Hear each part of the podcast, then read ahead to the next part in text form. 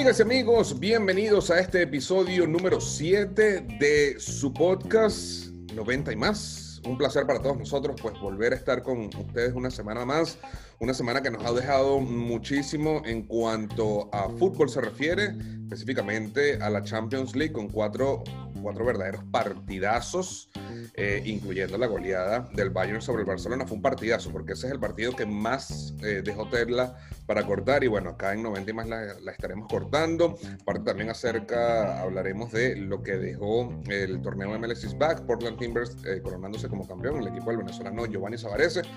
Y para todo eso y muchísimo más, pues me acompaña mi compañero de todas las horas, el señor Abraham Afcha. Abraham, ¿cómo estás? Eh, ¿Qué te dejó esta semana de oh. Champions League? Pero ¿qué no dejó, Arturo? ¿Cómo estás? Arturo, un abrazo a, la distancia. Eh, vaya, ¿qué no dejó esta, esta Champions? Eh, dejó una remontada en tres minutos espectacular. Muy buena, muy buena. Dejó a, un equipo alemán que no estaba en los papeles y que sacó al más experimentado en este tipo de días, como lo es el, el Red Bull Leipzig frente al Atlético de Madrid. Dejó una, una, goleada de escándalo eh, que coloca en un pedestal al, al, Bayern de Múnich y manda al, al infierno más profundo el cuadro del, del, Barcelona. Y creo yo, y Arturo, no sé si, si coincidirá conmigo también, la gran sorpresa de Europa este, este año, el Mata Gigantes. El Lyon que se cargó el City de, de Guardiola. Bueno, han sido unos, unos cuartos de final apasionantes, ya lo decíamos, ¿no? Este tipo de, eliminatorias a un solo partido te, deja, te deja estas sensaciones ese tipo de sorpresas. A mí me gusta. Yo no creo que la UEFA lo vaya a, seguir empleando, Arturo, pero por un tema económico, sobre todo por un tema comercial. Claro. Pero qué bonitos son estas eliminatorias a, un solo partido. Sí, me, me, parece que, como lo comentábamos en el episodio anterior, el formato ha sido el más correcto, dadas las circunstancias de esta pandemia. Eh, a, partido único, cualquier cosa puede pasar. Nos los demostró el PSG, nos los demostró el Leipzig, nos los demostró eh, el Lyon, y vaya que lo demostró el, Bayern de Múnich ante un Barcelona eh, pues diezmado. Pero bueno, ese va a ser el, el partido, vamos, no sé si quieres dejarlo número 3 porque fue el tercero en estos cuartos de final, o si quieres dejarlo de último porque fue el que más te la dejó para cortar. Pero bueno, arrancamos entonces esta, eh, este análisis y este, este, este debate, esta tertulia de los cuartos de final de la Champions League que se están disputando en Lisboa, en Portugal, con ese primer partido, con ese Atalanta PSG, un Atalanta, eh, Avi, que no sé si, si, con, si compartes mi opinión, pero vi a un Atalanta buscándolo en ese primer tiempo. Eh, me pareció un Atalanta bastante dinámico, bastante movido. Igual vi al, al PSG. Eh, menudo primer tiempo que tuvo Neymar, que falló aproximadamente unas cuatro oportunidades a boca de jarro.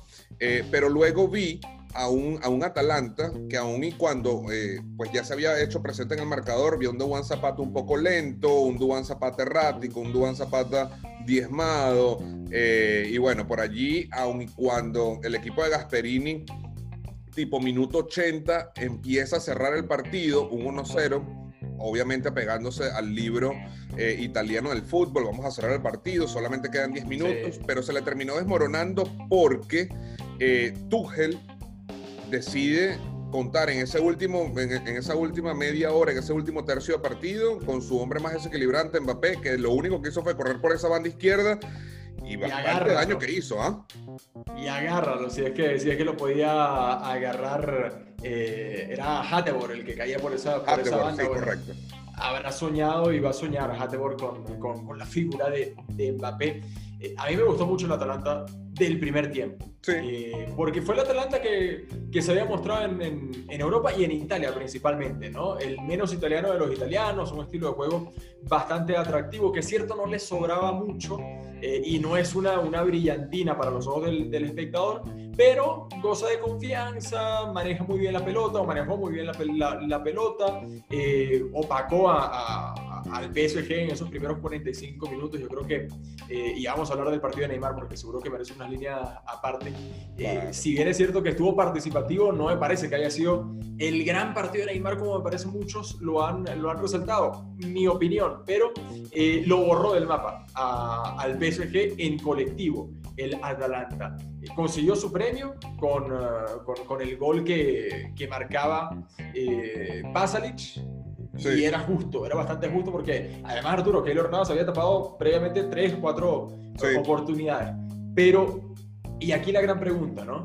¿Por qué si ha, si ha firmado un buen primer tiempo con tus virtudes, con lo que tienes, con lo que mejor sabes que, que tienes, cambias por completo la fisionomía de, de, de, de tu estilo, lo que cambias haciendo, por completo de, lo, de lo que venías haciendo para pasar a ser un equipo amarrete, para pasar a ser un equipo que eh, se conformó con, con el 1-0. Yo, de verdad, hay, hay, veces que yo no entiendo este tipo de, de, equipos que firman un buen primer tiempo, borran del mapa a su, a su rival, tienen la ventaja a favor y no se dan cuenta que lo mejor que pueden hacer para custodiarla es seguir con esa misma línea. Creo que se equivoca Gasperini, mérito también de, de Tuchel, que gane el partido desde los cambios. Parece que lo que ha hecho el técnico alemán leyó clarita, Arturo, sí. el, el, partido con Mbappé, con, con Chupomotín, con Paredes, con, con Draxler. Con Draxler claro, mérito también de los jugadores que entran, que entran finitos, que sí. entran a lo que, a lo que pide el, el técnico, cosa totalmente distinta al, al Atalanta. Sí, correcto. O sea, yo creo que eh, tocaste un punto bastante interesante que es el punto de los cambios. A ver, lo de Chupomotín, obviamente termina siendo el hombre del, del segundo gol el que le da eh, el pase al PSG. Me gustó mucho también, eh, obvio, lo, lo, que hizo Mbappé. Ya, ya lo había adelantado Tuchel. Tuchel dijo, está para jugar 30 minutos.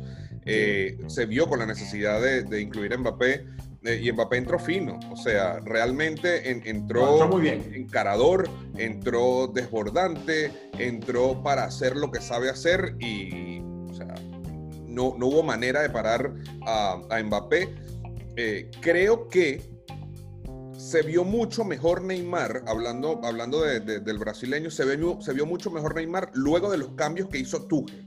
Previo a los sí. cambios se vio muy solo, me, me, gustaría decir también capaz individualista, eh, no, no estaba muy fino, no estaba eh, muy bien de cara al gol, se comió una gran cantidad de, de oportunidades, pero creo que cuando entra Mbappé, siente el brasileño que como que le baja un poco la presión, puede jugar un poco más suelto, sí. eh, entraron piernas frescas y, y realmente termina comiéndose Tuchel a, a nivel eh, técnico, termina comiéndose en, esos, en ese segundo tiempo a, a, lo que había planteado Gasperini, un Gasperini que, eh, como te, te, comentaba anteriormente, termina uh, tratando de cerrar el partido, conformándose con el... Con... Pero lo cierra, lo, lo cierra, muy temprano, Arturo. Sí. Y, y, es, lo, y, es el error, creo, de, de Gasperini y del Atalanta. Tú al minuto 60, 65, no puedes ya ir echando metros para atrás y, sí. y, y, quedar jugando tan cerca de tu, de tu portero y que tu línea de 3 se convierta finalmente en una línea de 7, porque sí. al fin y al cabo a este PSG, y, y tú lo, lo, lo, dices muy bien, cuando le entran ese recambio que, que, tiene con la calidad de Mbappé y la velocidad que pudo aportar en esos 30 minutos, cuando entra finito también eh, Chupomotín, que es clave en el primer gol, cuando entra lo que hace Leandro Paredes, lo que hace también eh, Julian Draxler, sí. eh, te lo van a agradecer que le deje esos metros y, y, ese espacio y ese tiempo para pensar y para, y para jugar. No sé si, claro, hay que estar ahí también, ¿no? En ese, en ese momento, para la toma de decisiones, pero no sé si eh, arriesgando un poquito más, jugando un poco, no tan cerca de Sportielo, del portero, sino más en el, en el medio, dándole dando un poquito más de ayuda de Rum y a, y a Freuler, eh, que estaba en la mitad de la cancha, podía haberle servido más la, la, la jugada a, a Gasperini. Creo que se va a repetir del planteamiento sí. del segundo tiempo, sobre todo desde el minuto 60. Claro, porque después de ese minuto 55-60, eh, el, eh, el, Atalanta solo juega a defenderse y al pelotazo. Y cuando tú tienes un tipo que es un tanque como Dubán Zapata, pero que lo tienes solo, obviamente. Pero que fundido Dubán Zapata. Claro, y tampoco, o sea, tampoco te va a resolver absolutamente nada. O sea, muy bien te puedes jugar de espalda para recibir el balón, pero o sea, cuando tienes siete tipos que estaban defendiendo, la corrida que tienen que dar ellos para llegar hasta no. donde está Dubán, obviamente los cansa. Y cansa claro. también a Dubán de tanto tratar de, de, eh, pues de, de, retener el balón. Se cansan los jugadores. Creo que, como bien lo dices, trata de cerrar el partido muy temprano. Y se le va de las manos a Gasperini. Tuchel sentado desde su cooler porque no se podía mover por, por la bota que cargaba en su pie izquierdo. Pues leyó bien su partido. Dijo, ¿sabes qué? Voy a meter a este, voy a meter a este, voy a meter a este. Le terminaron eh, sirviendo los cambios. Gol de Marquinhos al minuto 90 Gol de sí. Chupomoting entonces al 90 más 3 y el PSG eh, pues no llegaba a las semifinales de la Champions League desde el año 1995, se mete y se va a enfrentar a un equipo que en el papel nadie lo tenía, ¿ah? al RB Leipzig, que, deja fuera un Atlético, un Atlético apático, un Atlético eh, que realmente...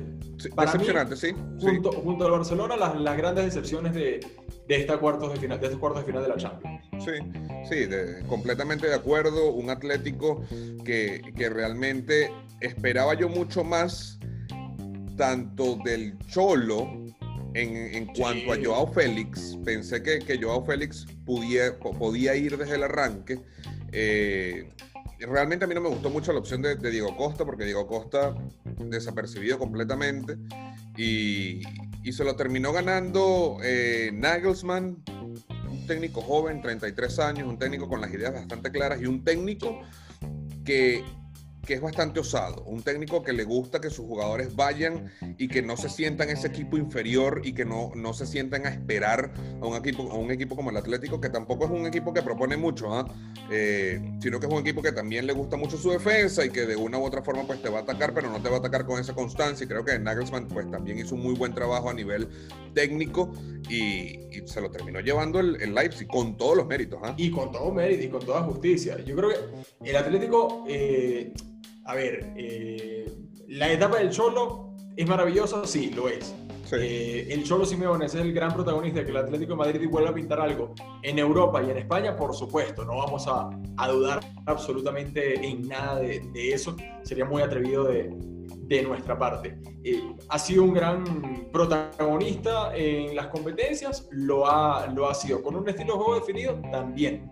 Pero con tantos años animando y siendo protagonista, eh, siendo capaz incluso de ganar una, una, liga, metiéndote en grandes, en grandes finales de la Champions, más allá de que las hayas perdido, yo creo que ya era hora, y, y aquí es la principal decepción que yo tengo con el Cholo Simeone, creo que ya era hora que se diera, al menos en esta llave, que se diera cuenta que este Atlético Madrid no puede ir a andar siempre en plan de víctima. En plan de, no, yo no soy el favorito y yo te, te, te relego ese, ese cartel porque no me siento cómodo tienes demasiados años en competencia europea, tienes demasiados años eh, brindando y animando a, un gran nivel. Vienes de dejar afuera al Liverpool eh, con una eliminatoria espectacular en Anfield. Y abierta en goles, ¿ah? Y abierta en goles y, siendo protagonista. Entonces, ¿cómo es posible que tú frente al Leipzig, con todo el respeto, eh, más allá del buen partido que, ha hecho, lo consideraba yo eh, inferior al, Atlético de Madrid, ¿cómo es posible que te sientas eh, cómodo con el, con el, papel de víctima en una llave de cuartos de final cuando tú también deberías asumir un poco el, el protagonismo? Allí es la, la, principal decepción que yo tengo con, con el Cholo Simeone y con este Atlético de Madrid, y bien lo ha sabido aprovechar el, el Leipzig jugando a lo suyo, fiel a su estilo, no temió en ser protagonista justamente el cuadro, el cuadro alemán y se llevó un premio justo, merecido. Sí, sí, sí, eh, completamente de acuerdo contigo. Creo que el Cholo, eh, el mismo discurso que tiene en España, lo ha trasladado a Europa. Bien le pudo haber servido en la fase anterior frente al Liverpool, como bien lo decías, pero tomó ese protagonismo, eh, jugó a lo que a jugar eh, el cholismo del, del, Atlético de Madrid y terminó sacando el resultado. Ahora que pasa eh, a, cuartos de final y se, se, enfrenta a un Leipzig, capaz también por allí, y ojo, no estoy con esto tratando de defender al Atlético de Madrid o, al Cholo Simeone, pero capaz pudo haber sido también algún tipo de desconocimiento del equipo. Eh, obviamente se, estudia a cada uno de los rivales que te tocan en una competición como la Champions League, pero eh, creo que esa sangre nueva, esas ideas nuevas que pudo haber tenido el técnico Nagelsmann eh, para, este, para este enfrentamiento como tal, jugaron un rol importantísimo porque sí, el Leipzig envolvió al, al, Atlético de una manera que yo sentía que lo único que yo le vi al Atlético fue Joao Félix. Y eso que Joao Félix no abrió el partido, o sea, no, no fue titular, sino que pues eh, eh, entra y me, pareció el jugador más dinámico, el jugador que sí realmente lo buscaba, el jugador que lo quería. Obvio, a él le cometen el penal, él convierte el penal al minuto 71, que en ese momento termina dándole pues el, el, empate transitorio al Atlético de Madrid, pero más allá de Joao Félix, no, no mucho más del Atlético, ¿ah? Poco y nada, poco y nada. Eh, y por eso creo que tú muy bien lo has, lo has resaltado, lo que ha hecho el, el Leipzig. Eh, primero sintiéndose seguro desde atrás, con un central que, que, bueno, es maravilloso como lo es Upamecano, que no en vano termina llevándose el, hombre del, del partido. Pero no es solo Upamecano, ¿no? Es la seguridad que te, que te dio Klosterman, es la seguridad que te dio eh, Halstenberg, la seguridad que te dio Angelino, eh, que también firmó un, buen partido. Y a partir de allí, justo el Nagelsmann entiende que, bueno, al frente no hay un equipo que, que, que, tenga ganas de ser protagonismo. Bueno, yo, yo tomo y mi equipo adquiere ese, ese protagonismo, sin grandes nombres, pero sabiendo lo que jugaba. Por eso deja esa buena sensación y por eso creo que eh, hay que enfocarnos más en, los equipos eh, más allá de los nombres cuando ganan y cuando conquistan este tipo de, de victorias que aquellos favoritos o aquellos pesos pesados cuando terminan por, por caer. Bien, lo del, lo del Leipzig es otra de las revelaciones de esta, de esta Champions. Y quiero eh, resaltar algo. Avi, y, disculpa que te interrumpa, porque esto es, esto es un punto bastante importante, en mi opinión.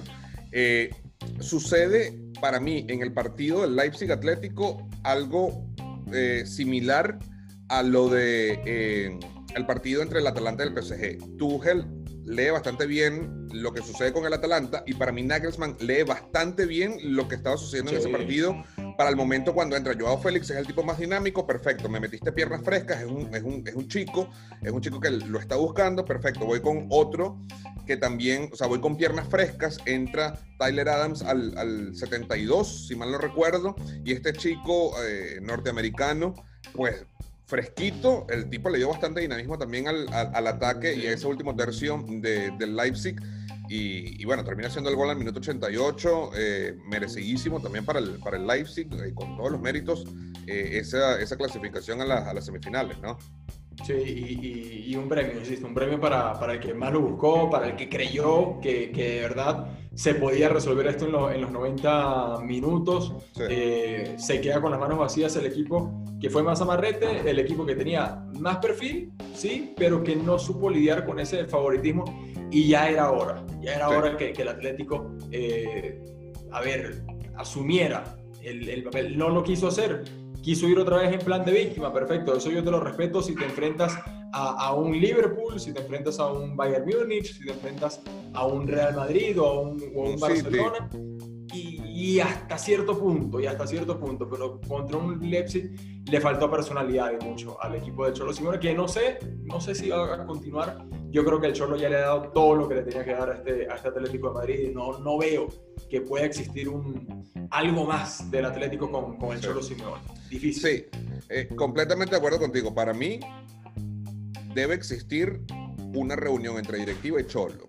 Y a ver, deben decirle, Cholo, nos has dado mucho, pero necesitamos que también cambies un poco tu estilo de juego. Si el Cholo no quiere cambiarlo, pues obviamente, o sea, que se haga un lado. O sea, es, el equipo. Pero yo creo que él mismo lo entiende. Yo creo que él sabe que, que, ya le, cuesta. todo al, al, Atlético de Madrid. No, seguro, seguro, seguro que le cuesta. Nadie le gusta quedarse sin trabajo.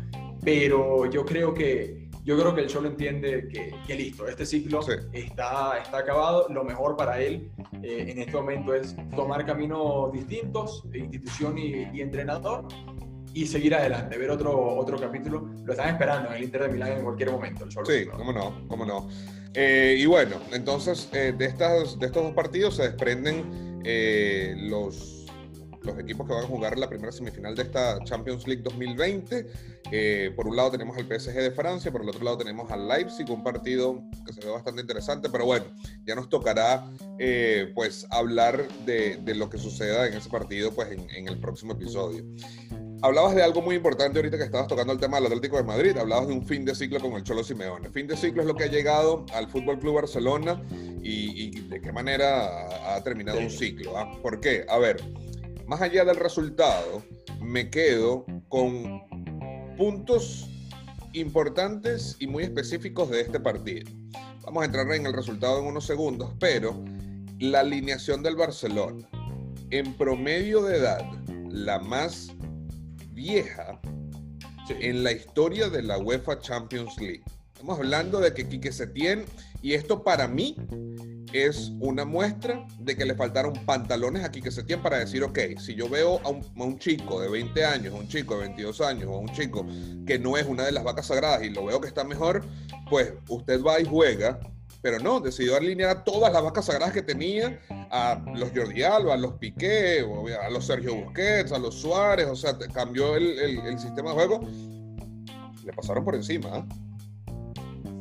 Yo no sé si va a tener un, final eh, distinto, pero yo critico la alineación desde lo que tú dices también, desde el tema eh, de la edad, pero desde el planteamiento. Sí. Mucho se decía, ¿qué va a hacer el Barça con, con el Bayern Múnich? Eh, y aquí lo habíamos dicho también la semana, la semana pasada. Una eliminatoria que la veíamos bastante desequilibrada o ciertamente desequilibrada para el cuadro del Bayern de, de Múnich y el cual solamente decíamos, si Messi está conectado, si Messi tiene ambición, va a haber eliminatoria. Si no, difícilmente eh, puede existir una, una, paridad en la, en la cancha. Bueno, el Bayern Múnich se encargó de, de borrar eso, pero entendiendo que el Barcelona le tuvo demasiado respeto a Arturo. Pobló con cuatro hombres en la mitad de la, de la cancha. Se olvidó de proponer, se olvidó de ir a faltarle también el, el, respeto. Yo sé que tienes que tomar tus previsiones, que no solamente juegas tú, sino también juega el, el rival, pero ese mediocampo con eh,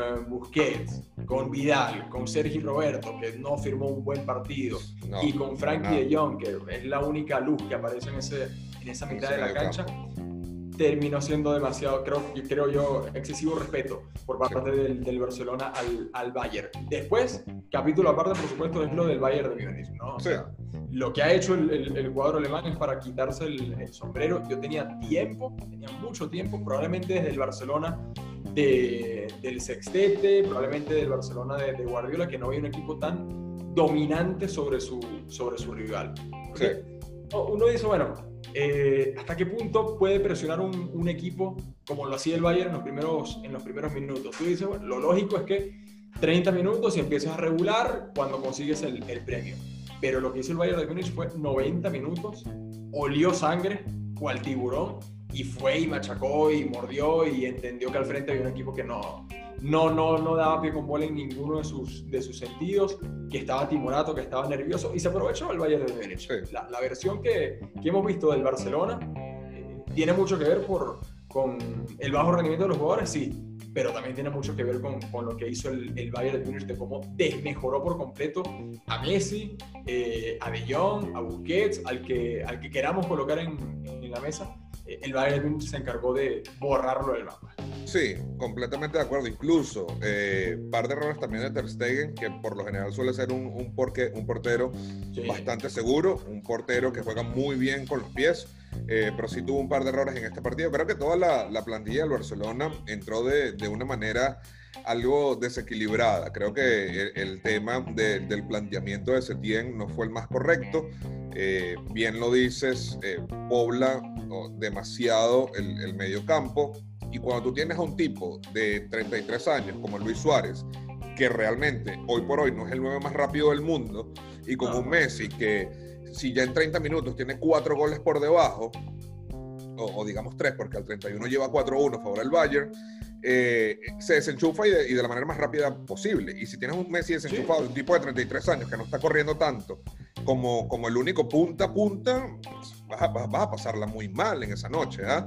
Eh, y aparte, y aparte que, que, nunca tuvo la pelota el Barcelona, que es la, la, faceta que, que, más cómoda se siente este, este equipo. ¿no? Nunca la tuvo, eh, siempre la siempre la cedió al, al Bayern de. No, no, es que se la cedió, siempre el Bayern se la robó. Sí, eh, la perdía. La perdía el Barcelona. Del, campo, la perdió, obligaba al, al error.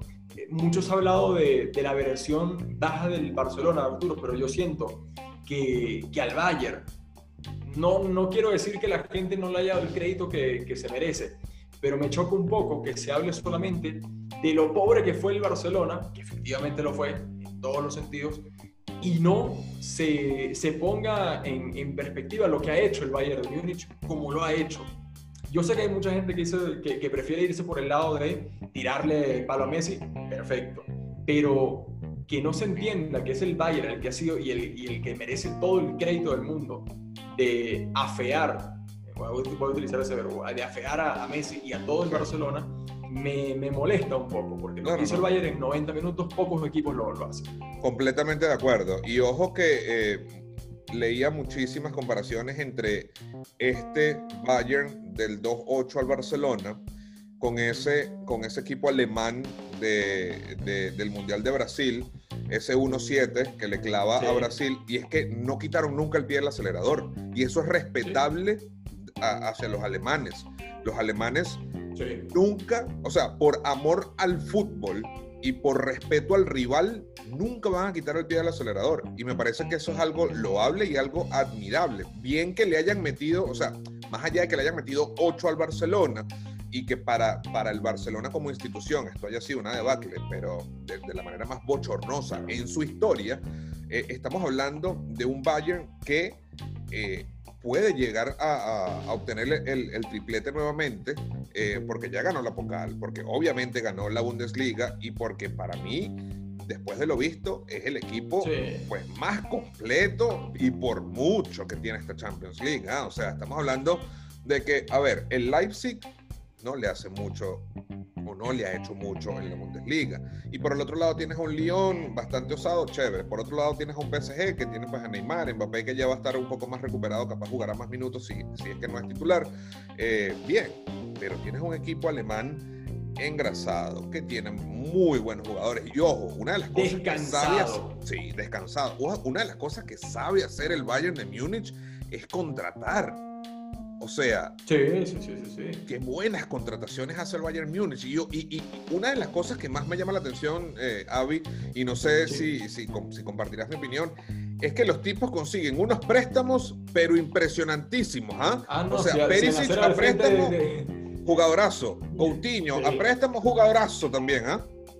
No, sí, por eso te digo, si, si, si le veían la cara a la directiva del Barcelona, imagínense, decían, oye, gracias por, por este préstamo que nos ha servido, nos vas a disculpar, pero aquí sí va a jugar, aquí sí sabemos utilizarlo, y si te llega a marcar uno, no te vayas a molestar. Bueno, Coutinho no solamente jugó, no solamente jugó bien y aprovechó también los errores del, del Barcelona, sino que le termina marcando un, un doblete, yo creo que es el botón de muestra del, Sí. eso seguro lo, lo tocaremos también, eh, del desastre de la directiva a, a cargo de, de José María Bartomeu. Pero volviendo al, al Bayern, eh, yo creo que está.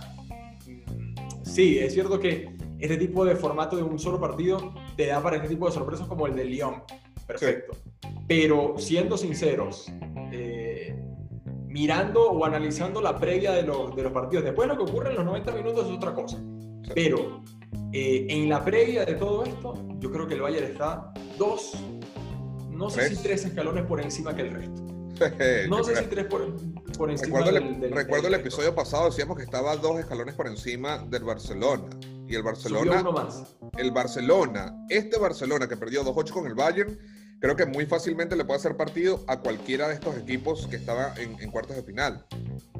Así, así a este nivel el Barcelona. Y estamos hablando de que el Bayern estaba dos escalones por encima. Yo creo que el Bayern, el Bayern ahorita está por lo menos tres escalones por encima de los otros semifinalistas de esta Champions. Y, y aparte la, la seguridad con la que va a llegar el, el Bayern, entendiendo que es una máquina en la que todo, todas las piezas están bien colocadas a su perfección, eh, Sí. sin ninguna duda, porque el PSG te deja dudas del primer tiempo, porque el Leipzig, más allá de que haya sacado eh, al cuadro del, del, del- del Atlético de Madrid, eh, tiene que lidiar con, con algo que es que no se siente favorito y eso es peligroso también para un equipo revelación, Sí. porque el mismo Lyon, eh, cuando le toque verla al frente eh, a, a un Bayern de Múnich que viene a hacerle 8 a Messi y, y compañía, seguro que, que tampoco se sentirá muy cómodo que, que digamos. Entonces, el Bayern no tiene las inseguridades que tienen los otros equipos. Y eso yo creo que, que es algo que, que le permite al, al equipo de, de Hans-Dieter Flink eh, entender que están tres escalones, creo yo ahora sí, por encima del resto en, estos, en estas semifinales. Sí, correcto. Y bueno, quien se enfrentará al equipo de eh, Hans-Dieter Flick será, sorpresivamente, el Olympique de Lyon, de Rudy García, un, un Olympique Lyon que termina dejando por fuera eh, al Manchester City de Pep Guardiola, un Manchester City que lo buscó, un Manchester City que pues eh, estuvo bastante activo de la mano de Raheem Sterling, de verdad que me pareció que eh, fue uno de los, de los que más trató, de los que más intentó, de los que más llegó por parte del Manchester City, Kevin De Bruyne haciendo un, un partido como, pues, tiene acostumbrado Kevin De Bruyne. Eh, pero al final, nuevamente volvemos, a a estos equipos que no cargan con esa presión de debo ir a buscar el partido, que no cargan con esa presión de, eh, pues ya llegué hasta donde pudiese llegar, si, si paso, pues genial. Eh, y fue un equipo osado, este equipo de, de eh, el Olympique de Lyon, y creo que nuevamente, si nos, nos, vamos a los técnicos, Rudy García hizo un cambio genial que le funcionó, que fue el de sacar a Memphis Depay y, darle, darle entrada a Dembélé, el Dembélé bueno, ¿ah? Este del Olympique este, de Lyon. Este sí, y, termina haciendo ese doblete ah, ya finalizando el partido. Y bueno, termina ganando el Olympique de Lyon tres goles por uno ante un Manchester City que es Guardiola, son los jugadores, eh, es la planeación. ¿Qué pasa en este Manchester City que, que todavía no le da luego de haber gastado más de 1.500 eh, millones de euros en los últimos 12 años contratando, perdón, contratando jugadores. ¿Qué es lo que pasa en este Manchester City? A ver, eh, este yo creo que ha sido la, la, llave más complicada de analizar, Arturo. No sé si, si, si lo, sientes, si lo sientes igual. Sí. Eh, ¿Por qué? El Manchester City no jugó, para mí, para mí, no jugó mal. No jugó un, un, un mal Completamente de acuerdo allí. Eh, a ver, eh, aquí tengo los, los, datos. Eh, para la gente que le gustan los, números, que seguro son muchos. Marcó una posición de pelota que siempre, siempre se caracteriza el equipo de Guardiola, sí, 72% por el 28% del, del Lyon. sacó 16 remates al arco, 16 remates en general, 7 de ellos fueron, fueron al arco. Buscó, tuvo iniciativa, lo intentó, Sí, eh, yo creo que es un partido que también se define mucho en los detalles, ¿no? Y el fútbol tiene esto, y un partido de 90 minutos tiene, tiene esto. Eh, eso de que si no lo haces, lo recibes, si no lo haces, te lo van a hacer. Eh, esa máxima del fútbol se puso bien en evidencia en este, en este partido. Para mí es una eliminatoria de, de, detalles. ¿Por qué? Bueno, lo que ocurrió con, con Sterling, ese fallo increíble bajo puerta. Lo que ocurrió con, eh, con, Gabriel Jesús, que también tuvo otra ocasión clara. Eh, un gol que, te digo, el, el segundo del, del Lyon, eh, para mí tenía que haber entrado el VAR y, y, anularlo. No entró. Son juegos de, de, detalle. El fútbol tiene esto también, ¿no? Son, son juegos de, de detalles. ¿Qué pasa con el City? Eso sí es, es, evidente, le cuesta dar ese salto de calidad. Le cuesta dar ese salto de, de protagonismo porque con Guardiola no puede llegar a las, las semifinales y creo yo que esta temporada, eh, yo estimo mucho a Guardiola, me gusta mucho como, como técnico, pero es una temporada eh, de fracaso porque con la plantilla que tienes no te puedes ir solamente con el título de la Copa de la Liga de, de Inglaterra. Eh, no puedes quedarte fuera de, las, de los cuartos de final contra un, contra un Lyon. Dicen por allí en el argot futbolístico un poquito pecho frío el City. Puede ser, yo creo que, yo creo que sí. Yo creo que, yo creo que sí, pero la eliminatoria no me deja de ser una eliminatoria de, que se termina incidiendo por los detalles, o decidiendo, mejor dicho, por, por los detalles, por la contundencia, que al fin y al cabo es lo que marca a este, a este deporte, esa contundencia que la tuvo el León y que no la tuvo el cuadro del, del City. Después están los, eh, las críticas sobre Guardiola, ¿no? que lo hablamos como fuera del aire.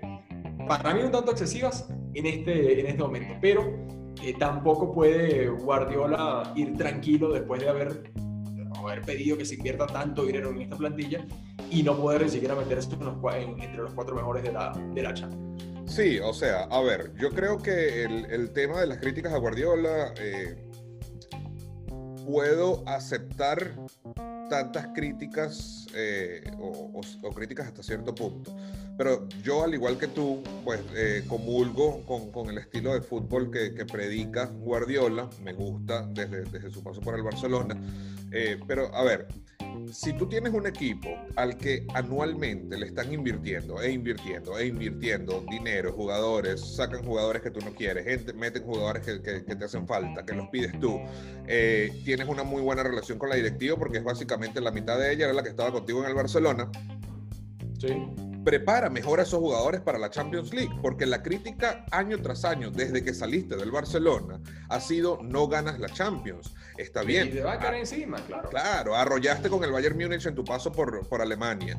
Eh, te ha ido bastante bien, para no decir que arrollado, porque el Liverpool esta, esta temporada que acaba de terminar fue una planadora, pero te ha ido bastante bien con el Manchester City en cuanto a las ligas, en cuanto a las competiciones y a las copas domésticas. Pero ese paso adicional debes darlo en la Champions League. Ese paso te han llevado no solamente para que hagas del Manchester City un equipo ganador en casa, pero también para que hagas del, del City un equipo ganador por primera vez a nivel europeo. Y en eso también debes concentrarte. Y ahí es donde va mi crítica hacia Guardiola, hacia Guardiola. Porque Guardiola, muy bien, y lo ha dicho en diferentes ocasiones, la liga es, es algo para lo que nos preparamos durante todo un año. Sí. sí pero la Champions es algo para lo que debes prepararte para alrededor de que 13 partidos. Debes prepararte para eso. Debes prepararte. Y más aún en este formato, ¿no? Este y más aún en este formato, que es un formato, claro, que es un formato de eh, un solo partido, de que son 90 minutos y cualquier cosa, como bien lo dices tú, puede pasar en 90 minutos. Eh, un tipo tan estudioso como Guardiola, yo creo que debía, pues, de una u otra manera, haber, haber eh, leído el partido como iba desarrollándose de una manera un poco mejor, eh, utilizar un poco mejor sus piezas. Y bien lo dices tú, completamente de acuerdo contigo. El fútbol, y eh, particularmente en este partido, es de detalles. Para mí, creo que la suerte le juega una mala pasada al Manchester City en ese primer gol, eh, eh, luego de que creo que creo que es Laporte eh, quien, quien para el balón, pero al mismo tiempo bloquea la vista de Ederson y pues en ese momento llega Cornet, aprovecha, dispara al arco y pues hace el primer gol del Lyon. Luego lo de Sterling, también pues a lo mejor me, decanto un poco por lo que dices tú, pecho frío. Sterling las buscó todas, no estuvo fino de cara al gol, a lo mejor se le enfrió ese pecho y cuando realmente tuvo la, que tenía que, que, invocar, pues no lo hizo. Eh, ese error de Ederson en el tercer gol, compadre, cuando su equipo está buscando ese empate de una manera desesperada, tú, me, tú me disculparás, pero o sea, eh, Ederson Tú no puedes, hacer ese tipo, no, no puedes hacer ese tipo de errores en, en, unos cuartos de final de la Champions League. A, ningún nivel de la Champions League, a ningún nivel de la élite del fútbol mundial y mucho más del fútbol europeo, no puedes cometer ese tipo de errores. Eh, eh, termina siendo mucho de, insisto, de, detalles. Eh, ¿Es una temporada de, decepcionante para Guardiola del City? Lo es, eso no, se puede, no se puede esconder. ¿Es un técnico que merece recibir tantas críticas Guardiola? Para mí no. Para mí no. Pero tampoco puede ir tranquilo y muy, muy feliz Guardiola después de lo que ha ocurrido con, con el León, porque aparte tú muy bien lo has dicho, ¿no? Eh, Guardiola no es cualquier técnico, es un estudioso, tiene su crédito, ha ganado en España, ha ganado en Inglaterra, ha ganado en, en Alemania, no es cualquier cosa lo que ha, lo que ha hecho, pero también entiende que esta, que esta Champions requiere de una cuota de preparación eh, extra y también yo creo que entiende Guardiola y, no, lo sabía él, que, el Lyon le iba a plantear un, un partido así y ahí es donde tienes que tener alternativas, ahí es donde tienes que tener otros planes también. Que los que definen y los que ejecutan son los futbolistas, eso es, eso es cierto. Pero eximir de responsabilidad a Guardiola tampoco se, se puede. No, no se puede. Y bueno, de esta manera entonces tenemos definidos ya eh, los partidos de semifinales de la UEFA Champions League en este formato a partido único 2020. Em, tenemos entonces el PSG, se estará enfrentando al RB Leipzig eh, esta próxima semana, si mal no recuerdo es el día martes, corrígeme si, si me equivoco, el día martes, ¿no? Día martes y el día miércoles entonces estaremos eh, presenciando el partido entre el Bayern Múnich y el Olympique Lyon. Primera vez en la historia de la Champions League que no hay semifinalistas ni de España, ni de Inglaterra, ni de Italia. Eh, dato no menor, porque si muy bien dicen que esas son las tres primeras ligas del mundo, pues entonces estamos viendo dos representantes franceses y dos representantes alemanes. Los alemanes, perfecto.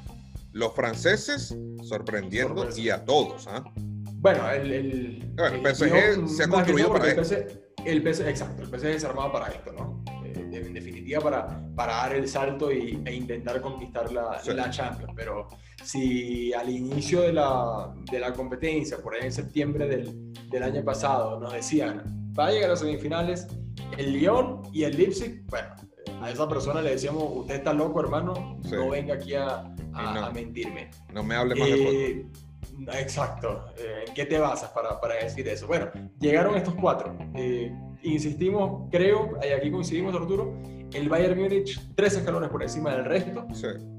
Me parece. Eh, el Paris Saint Germain buscando reducir, reducir ventaja. Eh, si, puede, dependerá mucho también de, de cómo esté Mbappé, creo. Eh, Sí. Tú dijiste algo claro que es que Neymar se siente mucho más cómodo también cuando no toda la responsabilidad cae sobre él, y eso, y eso quedó claro. Eh, después me atrevería a decir eh, Leipzig y, y el Lyon ahí muy pegaditos, ¿no? En la cuota de, de favoritismo. Y te Pero- digo algo, en, en esta, Sí. en, esta, en estas llaves de semifinales es así, ¿eh? Moneda al aire, con el Leipzig y, y el ¿Qué pa- Lyon. Con, con el Leipzig y el Lyon. Sí, eh, Sí, a ver, o- vuelvo vuelvo a, a- a lo que decíamos, ¿no? Eh, hay que analizarlo desde la previa. Después, en los 90 minutos, que ocurran sorpresas, que ocurran eh, cosas inesperadas, como ha ocurrido con, con el León eliminando a la Juventus, con el, el León eliminando al City, eso también forma parte del, del fútbol. Pero ahorita nosotros tenemos que eh, limitarnos a, a ver el partido antes de, de que se juegue sí. y, esa, y, es, y ese antes nos da la, la impresión, a mí por lo menos, que el Bayern Múnich no debería tener problemas para dejar por fuera al Lyon, más allá de que el Lyon venga a dejar afuera al, al, al City, City. y que el PSG por la calidad de jugadores que, que tiene, porque ya Mbappé llega recuperado y va a ser una buena compañía para Neymar, eh, está con, esa, con, con ese porcentaje de favoritismo sobre el, sobre el Leipzig. Buen equipo, lo es, nadie lo va a, a discutir, pero habrá que ver cómo se comporta también en este, en este tipo de,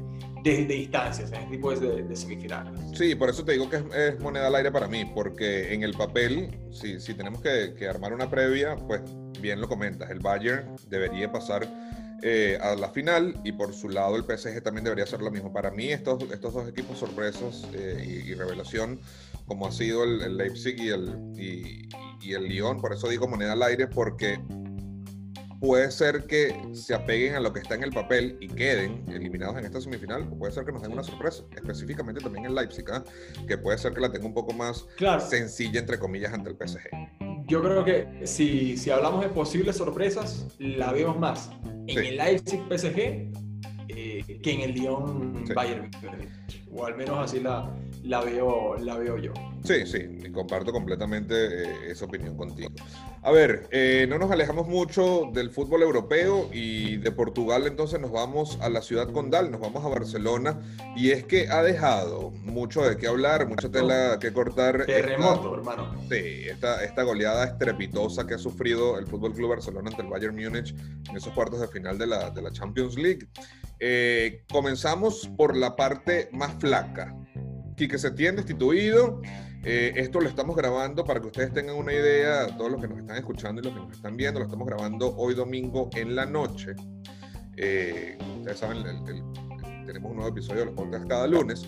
Eh, y bueno, hoy domingo en la noche leemos la prensa catalana y la prensa catalana destaca que eh, Quique Setién ha sido destituido como entrenador del primer equipo del Fútbol Club Barcelona. Ya, eh, Avi, era algo de, de Hasta, esperarse. hasta la mamá lo sabía. Sí, claro, o sea, hasta, hasta las vacas a las que le habló el hijo de Setién sabían que Setién iba fuera de- del Ya lo Barcelona. estaban esperando. Sí, ya lo estaban sí, esperando. ya lo estaban esperando. Pero eh, se habla de Ronald Koeman y se habla de Mauricio, de Mauricio Pochettino. ¿Son eh, estos dos los, los nombres correctos para el Fútbol Club Barcelona y cómo está ahora? A ver, yo creo que eh, hay que mm, analizarlo también desde el punto de vista de qué es lo que viene para el Barcelona desde lo administrativo en este momento, ¿no? Sí, Eh, el Barcelona eh, como institución eh, entiendo que el próximo año tendría que tener elecciones, que uno de los candidatos tiene mejor relación y sería la, la, la apuesta firme de, de llegar a la presidencia, de traer a Xavi. Eso como Sí. punto de partida. Eh, yo creo que, que Xavi es el hombre indicado para tomar al, al Barcelona y para tratar de reconducirlo eh, a, esa, a ese, a ese prestigio que, que ha perdido en los últimos años, sobre todo a nivel, a nivel europeo. Pero también entienden desde Barcelona que este año eh, es de transición y que Xavi no difícilmente se pueda embarcar en el, en, en- en el barco, valga la redundancia, sin que lleguen las elecciones y sin que llegue el señor Víctor Fontán, que me parece es el, candidato que lo tiene ya eh, apalabrado o con el que mejor relación tiene, tiene Xavi, ¿no? ¿Qué tiene dicho esto, ¿qué tiene que venir entonces? Eh, ¿Coman o Pochettino? Ninguno de los dos eh, pareciera ser un técnico para solo un año. Sí, de transición no. De transición no, no, no lo son. Pero eh, al Bartomeu eh, entender que todavía tiene un poquito de fuerza para, para seguir y no tirar la, la, toalla y convocar a unas, a unas selecciones, hay que analizar entonces cuál va a ser esa, esa pieza. Coman no me parece un mal, mal técnico, la verdad que ninguno de los dos me parece un eh, malo técnico, pero creo que siente más el, el, neerlandés, la filosofía Barcelona, por el hecho también de haber estado en esa casa, eh, que Mauricio Pochettino. Aparte que creo que también siento que los socios del Barcelona ven con mejores ojos a un ex Barcelona como Coman que a un ex español como lo es Mauricio Pochettino, que en su paso por, por el español también dejó muchas, eh, muchos episodios sonados en contra del, del Barcelona. Muchas eh, si me pides a mí mi, mi, opinión, creo que el favorito en este caso sería el señor Ronald Koeman, entendiendo que este va a ser un año bien complicado para el, para el Barcelona. Ah, que Bartomeu llama a elecciones eh, al día siguiente, cosa que no lo hizo, pero que cambia de decisión y, y llama a elecciones y, y, hay un cambio en la, en la directiva del Barcelona, creo que ahí se le abren las puertas a Xavi. Sí, sí, yo también estoy de acuerdo contigo. Eh, no me gustaría eh, ver a un Ronald Koeman como técnico solamente por una temporada, porque es que el técnico que llegue ahora debe tener una cláusula en su contrato que diga al año se debe revisar tu plan de trabajo, cómo te ha ido y si vas a continuar. Porque lo más seguro, lo más seguro es que esta directiva deje ser la directiva del Fútbol Club Barcelona, bien sea en junio, bien sea en marzo del año que viene, o bien sea ahorita en octubre, en noviembre o en diciembre. Pero va a dejar de ser la directiva del Fútbol Club Barcelona. Entonces, un nombre tan rimbombante como Ronald Koeman, que es el actual técnico de la selección de, de Holanda, que ojo, que cabe destacar que en el contrato que él ha firmado con la selección de Holanda existe una cláusula de salida pro Barcelona. Si el Barcelona me llama, puedo salirme del contrato porque es el único equipo, digamos, el único club al que está esperando Ronald Koeman por esa oportunidad. Eh, en el caso de Pochettino, yo soy uno, uno de esos que, que, no ve con muy, buena, con muy buenos ojos la llegada de Pochettino. Muy buen técnico, cabe destacar eh, lo, que, lo que ha hecho en, su, último, su último pasaje, que fue con el Tottenham. De verdad que me parece que, que fue bastante, bastante admirable. Eh, pero sí dejó muchas perlas en su paso por el español. y, y, y son muy pocos aquellos fanáticos del Fútbol Club Barcelona que, estarían dispuestos a dejar eso a un lado para darle la, bienvenida a Mauricio Pochettino. Eh, y en el caso también de los otros nombres que habían sonado, sonaba pues Thierry Henry, que actualmente está con el Montreal Impact de la MLS, y también sonaba pues Lauren Blanc, que si bien ambos tienen pasado blaugrana, eh, no me parece que sean los nombres eh, correctos para dirigir el primer equipo del Fútbol Club Barcelona, porque tampoco creo que vayan a, aceptar un contrato por un año.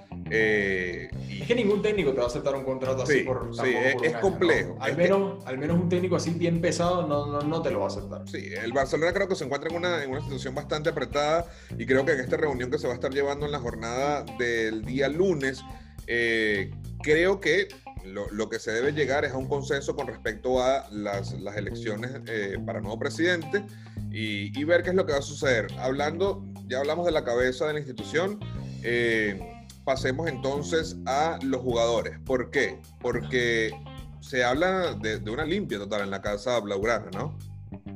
Total, en donde solamente hay cuatro jugadores eh, que son intransferibles. Ter Stegen, eh, Lenglen, Messi y, y, Frankie de Jong. Pero hagamos un, alto eh, en Messi, porque hoy justamente, cuando estamos grabando esto, en la tarde, el canal brasileño Sport Interactivo, eh, con unos periodistas que está en Barcelona, notificaba que, que, Messi habría pedido la salida del Barcelona este mismo, en este mismo mercado de, de pases. Eh, aquí la, balanza también tiene, tiene dos situaciones, ¿no? Eh, en el Barcelona, por lo que se ha ocurrido en los últimos tiempos, no sería extrañar que Messi plantee la situación, o es Bartomeu o soy yo. Sí. Decidan decidan. Insisto, no sería de extrañar, más allá que el Barcelona ha dicho que, que, esto carece de, veracidad y demás, eh, cuando el río suena es por algo. el río suena es, por algo y no, no creo que sea tan, tan inventado y la, la incomodidad que en este momento debe tener Messi en el, en el Barcelona. Yo no descartaría tan rápido una salida de, de, de Bartomeu, eh, ojo, con, ojo, con, eso, pero no deja de ser llamativo también. Sí es verdad que existió esta solicitud de, de Messi. Después, eh, reestructuración de plantilla, creo que está claro que la tiene que haber en el, en el Barcelona, se le acabó el ciclo eh, y el mismo Piqué lo dijo. Creo que de forma muy valiente también. Eh, que debe existir un, cambio internamente en el, en el, cuadro del Barcelona, incluido en, en, los jugadores, y él mismo se, se, ofreció a salir si eso solucionaba en, en algo. Pero no solo Piqué, es Jordi Alba, que tiene muchos años en el equipo, sí. es un Sergio Busquets que creo que ya se le ha pasado eh, el buen desempeño que, que tuvo como, como volante 5, es un Luis Suárez que eh, no tuvo un, un, buen año, aquejado también por, la, por, esa, por esa lesión. Sí. Es un Iván Rakitic que fue perdiendo espacio en el seno del, del, del club. Y galones y ojo, también, ¿eh? También, también. Y también ver lo que, a lo que el Barcelona le, le sirvió efecto. Esa, esa cantera que con esta directiva principalmente ha sido apartada y ha sido como ninguneada sí. eh, para no tener tantas, tantas oportunidades. Sí, sí, y aparte que eh, más allá de, la limpia que se viene en el Barcelona y los nombres que, ya mencionabas, pues recordemos fichajes como Dembélé, Coutinho, Umtiti, el mismo Griezmann, que digamos que si bien ha tenido esta primera temporada en la cual no ha brillado, pues también terminó con, casi 20 goles en la liga, eh, creo que fueron 16 el número de goles en la liga, que no es un, eh, no es un mal número, eh, pero sí creo que tuvo una temporada bastante compleja en cuanto a la adaptación, específicamente en cuanto a la adaptación sí. con, con, sus compañeros de adelante, con Messi, con, eh, con el mismo Suárez, eh, capaz con, también con lo poco que jugó Dembélé, con, con, el mismo Sufati. Creo que no, no la tuvo tan sencilla el francés Antoine Griezmann, que es un jugadorazo, campeón del mundo, y que estoy completamente seguro que quedarse en el equipo blaugrana puede darle mucho más a la, a la institución catalana. Pero recordar esas contrataciones que, o sea, a ver, a Vidal quiso quiso contratar eh, jugadores franceses pero que, que, al final, o sea, un Titi bien, campeón del mundo, pero como que nunca terminó de sentir los colores del Barcelona. Lo mismo en el caso de Dembélé, que le importaba un poco más estar en su casa o estar de viaje eh, que, que, estar en los entrenamientos y estar presente en, en los partidos del Barcelona. Eh, y bueno, o sea, e, el caso Coutinho que se ha convertido en, en, en una verdadera ruina financiera. Y que increíblemente no, no, no, no quiere el Barcelona que regrese Coutinho. Increíblemente, ojo, que, que ese, ese adjetivo me parece muy importante. Increíblemente el Barcelona no lo quiere y es que eso es lo que no entiendo. A ver, no tomes ninguna decisión con respecto a Coutinho, que ojo, que todo el mundo está ofertando por Coutinho. Incluso hace, hace, unos minutos antes de empezar a grabar, hasta el Arsenal también estaba ofreciendo dinero por Coutinho. Eh, todo el mundo se lo quiere llevar, pero no tomes una decisión con, con, con, respecto a Coutinho previo a que contrates un nuevo entrenador. Espera a ver si entra en los planes claro. de ese nuevo entrenador, eh, porque es que, o sea, si estás, si estás invirtiendo de 120, 130 millones de, de, de, de euros en, en un jugador que ha demostrado en otro equipo y te lo ha demostrado en la cara que puede ser un grandísimo jugador, eh, pues debes tomarlo en cuenta también. ¿eh? Eh, si muy que bien. No saben utilizar. Sí, no, es que no, no lo no saben. Sabido utilizar a Coutinho. Exacto. No lo sabido utilizar. Sí, en el, el, mismo caso Valverde, eh, pues tampoco supo, supo cómo, cómo utilizar a, a, Coutinho en el equipo.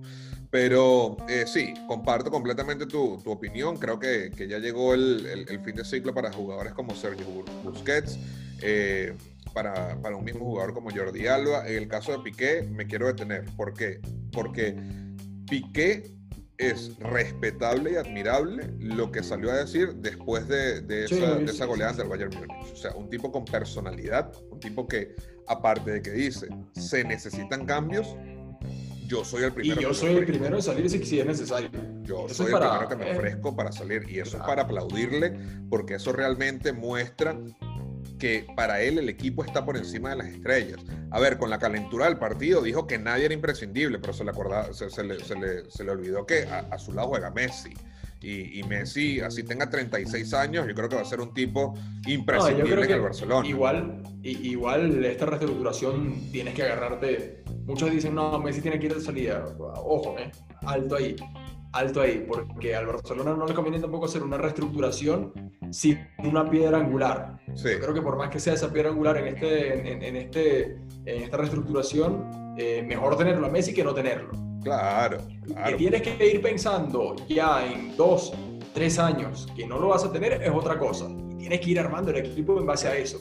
A, largo plazo, base a que entender que Messi en un par de años probablemente ya no esté en el, en el Barcelona. Pero en esta reestructuración que viene y que es inevitable en el Barcelona, es bueno, es bueno eh, tenerlo a él como, su, como la piedra angular del, del proyecto.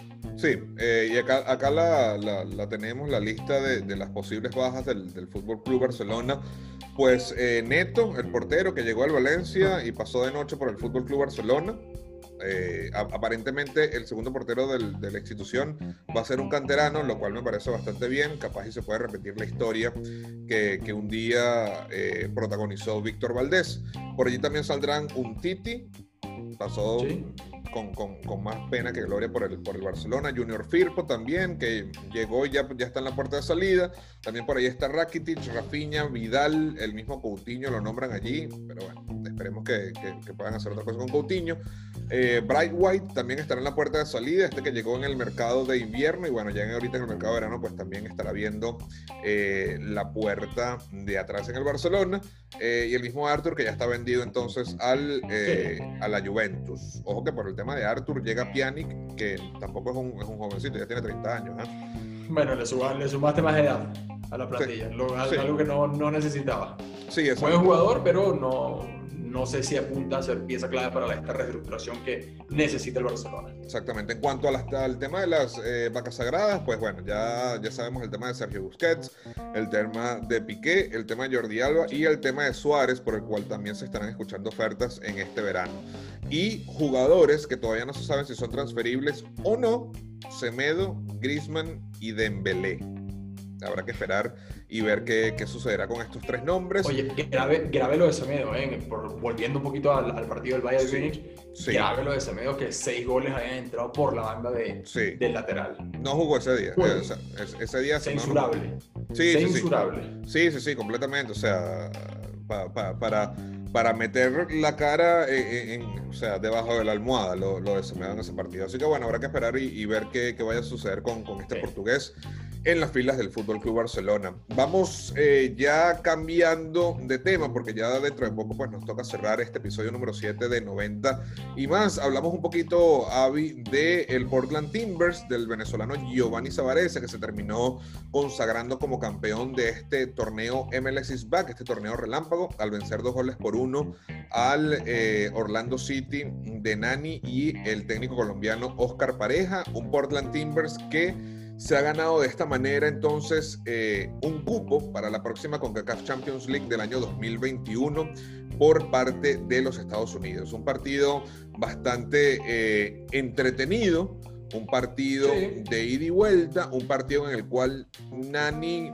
eh, no las tuvo todas consigo y estuvo contestón y respondó Nani con, con el árbitro en diferentes ocasiones durante el partido tuvo varias, varias palabras, pero bueno, creo que, al, que al final eh, el equipo más sólido a nivel colectivo, que era lo que estábamos conversando en el, en el, episodio anterior, se lo terminó llevando de la mano de jugadores como Valery, de jugadores como Sebastián Blanco, que aunque no tuvo su mejor partido en esta final, pues realmente sí lo hizo a lo largo del torneo. No, no, eh, no en vano terminó llevándose el MVP de toda la competición. Eh, pero bueno, el Portland también contó con, con, hombres como Suparic, que anotó por primera vez con, con, esta camiseta del Portland Timbers. ¿Y en qué momento? Ah? Para darle esa victoria y ese campeonato al Portland Timbers del venezolano Giovanni Savarese. Viste que habíamos dicho que era una final en donde sí es cierto, la individualidad de Nani podía pesar, pero ese factor colectivo que tiene el cuadro del, del Portland Timbers creíamos que podía ser eh, bien definitivo al momento de, desequilibrar la, la, llave y creo que termina siendo eso, ¿no? Un muy buen grupo, un muy buen colectivo que tiene el jugador del Portland Timbers eh, para quedarse finalmente con este, con este torneo. Y la gran pregunta, Arturo, eh, Gianni Savarese, eh, yo creo que en cualquier momento, a ver, es cierto que está ahorita José Peseiro y no se sabe, es gran interrogante, pero si hay que darle un ticket a alguien que está próximo y que está tocando la puerta de la, de la Vinotinto, aquí hay un técnico que, que es ganador, que está curtido ya y que tiene una buena experiencia eh, a nivel de clubes, que ha salido y, que ha sabido ganar en el fútbol estadounidense. Eh, no desprestigiemos lo que, lo que hay adentro en, en, el seno del ámbito de los técnicos locales cuando hablemos de, de Yanis Creo que es el, el hombre que está en la lista de espera eh, para asumir a la selección en cualquier momento. No quiero decir que sea el candidato ahorita principal, pero creo que más pronto que tarde va, va a ir a dirigir a, la selección nacional. Me llamaba la atención. Ya, ya, empieza a recolectar los merecimientos. Sí, sí, me llamaba la atención lo que decía Gio Savarese en una entrevista en Unánimo Deportes Radio, si no lo recuerdo, en el programa El eh, Libre Directo de Ricardo Mayorga y Fernando Ceballos. Lo entrevistan y Gio muy pausadamente se tomó unos minutos para explicar el por qué él es un técnico de colectivo y no un técnico de individuos. Eh, y me llamó muchísimo la atención porque su, su, visión de juego está enfocada en hacer grupo y en hacer un colectivo en el cual la competencia interna dentro del equipo está a tope porque cuando él necesite de esos jugadores que no están siendo titulares pero que están en banca, son los jugadores que deben resolver el partido. ¿Por qué? Porque esos 11 que están adentro no lo están haciendo y él necesita de esos que están en la banca que son igualmente importantes. Eh, para que le termine resolviendo el partido. Y fue lo que, eh, pues de una u otra manera, sucedió con, con, esta final ante el Orlando City. Y estoy completamente de acuerdo contigo en el tema de Gio Savarese como uno de los futuribles de esta, de esta selección de Venezuela, de esta vino tinto. Hay que esperar y ver qué pasa, Avi. Eh, pues no, no, hemos tocado ese, ese, tema hasta los momentos, pero eh, para nadie en estos, en estos días debe ser un secreto del fallecimiento de Jesús Berardinelli, eh, el que actuaba como presidente de la Federación Venezolana de Fútbol luego de la salida de Laureano González. Eh, y bueno, a ver qué va a suceder entonces con esta Federación Venezolana de Fútbol. Para mí lo que debería suceder, lo que debería, no sé si va a suceder, es que la FIFA eh, denomine una comisión normalizadora, como, sucede, como ha sucedido en diferentes, sí, como ha sucedido en diferentes eh, asociaciones de fútbol a nivel mundial, y que pues entonces dejemos a un lado la parte política en Venezuela y que nos concentremos en el fútbol, porque esa directiva encabezada por Laureano González y por Jesús Berardinelli, luego de, González, eh, muchos problemas y, muchas figuras de fútbol importantes en Venezuela eh, tenían pues encontronazos con, con, esas dos figuras. ¿eh? y, va a tener, eh, y eso justamente, yo sé que, estamos sobre la hora, pero eh, eso justamente tendrá que solucionarlo rápidamente la Vino Tinto, tendrá que solucionarlo Venezuela, eh, o la federación en este, en este caso, porque Comebol ya en la semana que tuvo consejo superior de, de sus presidentes, ha reafirmado que las clasificatorias arrancan en el mes de, octubre. El, plan sigue de, de, Comebol de, jugar las eliminatorias en, en octubre, y aquí ya va a tener que tener al menos la, la casa ordenada, el cuadro de la selección nacional o la Federación Nacional de, de Fútbol, porque octubre te llega en mes y medio. Está a la vuelta de la esquina. Y lo que se juega es, una, es el inicio de unas clasificatorias. Por cierto, ya Bolivia arranca a entrenar este lunes 17 de agosto, 32 jugadores a cargo de César Farías, que inician ya un trabajo de concentración eh, cerrada. Interesante lo que está ofreciendo el técnico venezolano acá en, eh, en Bolivia, Arturo. Eh, va a tener un primer grupo trabajando en Santa Cruz y después el 1 de septiembre tendrá otro grupo trabajando específicamente con jugadores de Bolívar y de, y de Bilzerman 25 eh, jugadores que son los que en teoría serían los llamados para afrontar el duelo contra Argentina en la ciudad de La Paz, si todo sigue como, como va con el plan que tiene Comebol de iniciar las clasificatorias en octubre de este año. Si mal no recuerdo, nuestra mejor clasificación en la historia en un premundial fue de la mano de César Farías. Así que cuidado con lo que pueda hacer el técnico venezolano con esta selección boliviana. Importante, pues obviamente tú desde allá, desde Bolivia, pues nos mantendrás a todos eh, informados de lo que vaya haciendo pues eh, el gran César Farías, que a mí de verdad es uno, uno de los técnicos que más eh, me gusta su estilo de juego, uno de los técnicos venezolanos. ¿ah? que más me gusta cómo juega, pues César Farías y a ver qué es lo que, lo que puede hacer entonces con esta selección boliviana. Avi, eh, se nos quedaba en el tintero y, me, y mencionarlo rápidamente. Hoy cuando estamos grabando esto, ya el Sevilla en las semifinales de la Europa League, sí, una final más. Una final más para el Sevilla, pentacampeón de la Europa League, venció 2-1 al Manchester United, goles de, eh, de Jong y de Suso, si mal no recuerdo. Sí, de Suso. Bruno Fernández por el Manchester United había marcado los nueve minutos de penal, pero bueno, se clasifica entonces el Sevilla a una nueva final de la Europa League y espera por el Inter de Milán o por el Shakhtar Donetsk ucraniano para, para, esta final. Yo creo que también, al igual que tú conversamos antes de grabar el, el, podcast, eh, creo que el Inter clasifica a la final y creo que el Inter se lleva este torneo. Spoiler alert, eh, al, al, Inter o al, o al Shakhtar. Eh, cinco finales para el Sevilla, cinco que las ha ganado, ¿no? Sí. Por si acaso. Sí. Por si acaso. Sí, si les interesan los datos, ¿ah? Por si acaso, si les interesa ese, ese, ese, dato, el Sevilla no, no pierde una final de, de UEFA Europa League, pero yo coincido contigo, eh, a este Inter hay que tenerle cierto, cierto respeto. Tiene un hombre como Lukaku que, que bueno, anda, anda enrachado, pero eh, el Sevilla es al, a, a, la Europa League lo que podría ser el, el Madrid también a la, a la Champions. Y eso, esa magia, ese, ese misticismo que tiene el Sevilla con esta competición, que es increíble, eh, será, valdrá también la pena analizarlo en su, en su momento. Vamos a ver qué ocurre eh, entre el Inter y el, y el Shakhtar. ¿Favorito el Inter? Sí lo es, ante un cuadro ucraniano que eh, viene de dejar por fuera con solvencia al, al Basilea, pero no sé si, si podrá aguantarle la, la mecha al al Inter de Milán. A ver, Inter-Sevilla podría ser la final, Sevilla con, con esa cuota de magia aparte, pero Inter en lo futbolístico creo que un, un grado superior a tanto al Shakhtar como al Sevilla en una posible final. Sí, así que veamos qué sucede entonces entre el Inter y el Shakhtar a partido único, pues en esa hipotética final entre el Sevilla y el Inter de Milán. Avi, terminamos entonces esta, este episodio número 7 de Se 90 nos fue rápido, ¿eh?